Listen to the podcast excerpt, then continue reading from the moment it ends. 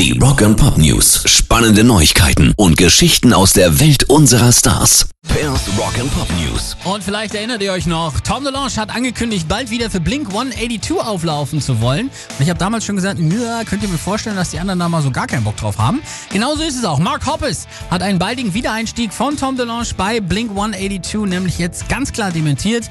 Ich meine, ich will es nicht für immer ausschließen, sagt er, aber gerade ist das ein komplett haltloses Gerücht.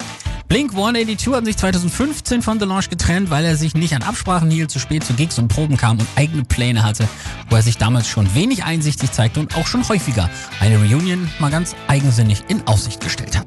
Rock and Pop News. Die Jungs von Judas Priest schlagen gerade hohe Wellen.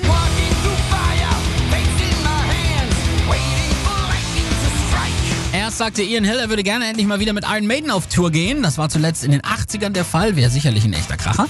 Jetzt aber kleiner Dämpfer. Frontmann Rob Halford hat Bronchitis und musste ihr auf dringendes Anraten seiner Ärzte erstmal voll auskurieren. Deshalb fällt heute ihr Gig in Colorado Springs aus und auch der Auftritt am Samstag in Kanada ist mehr als fraglich. Pairs Rock and Pop News.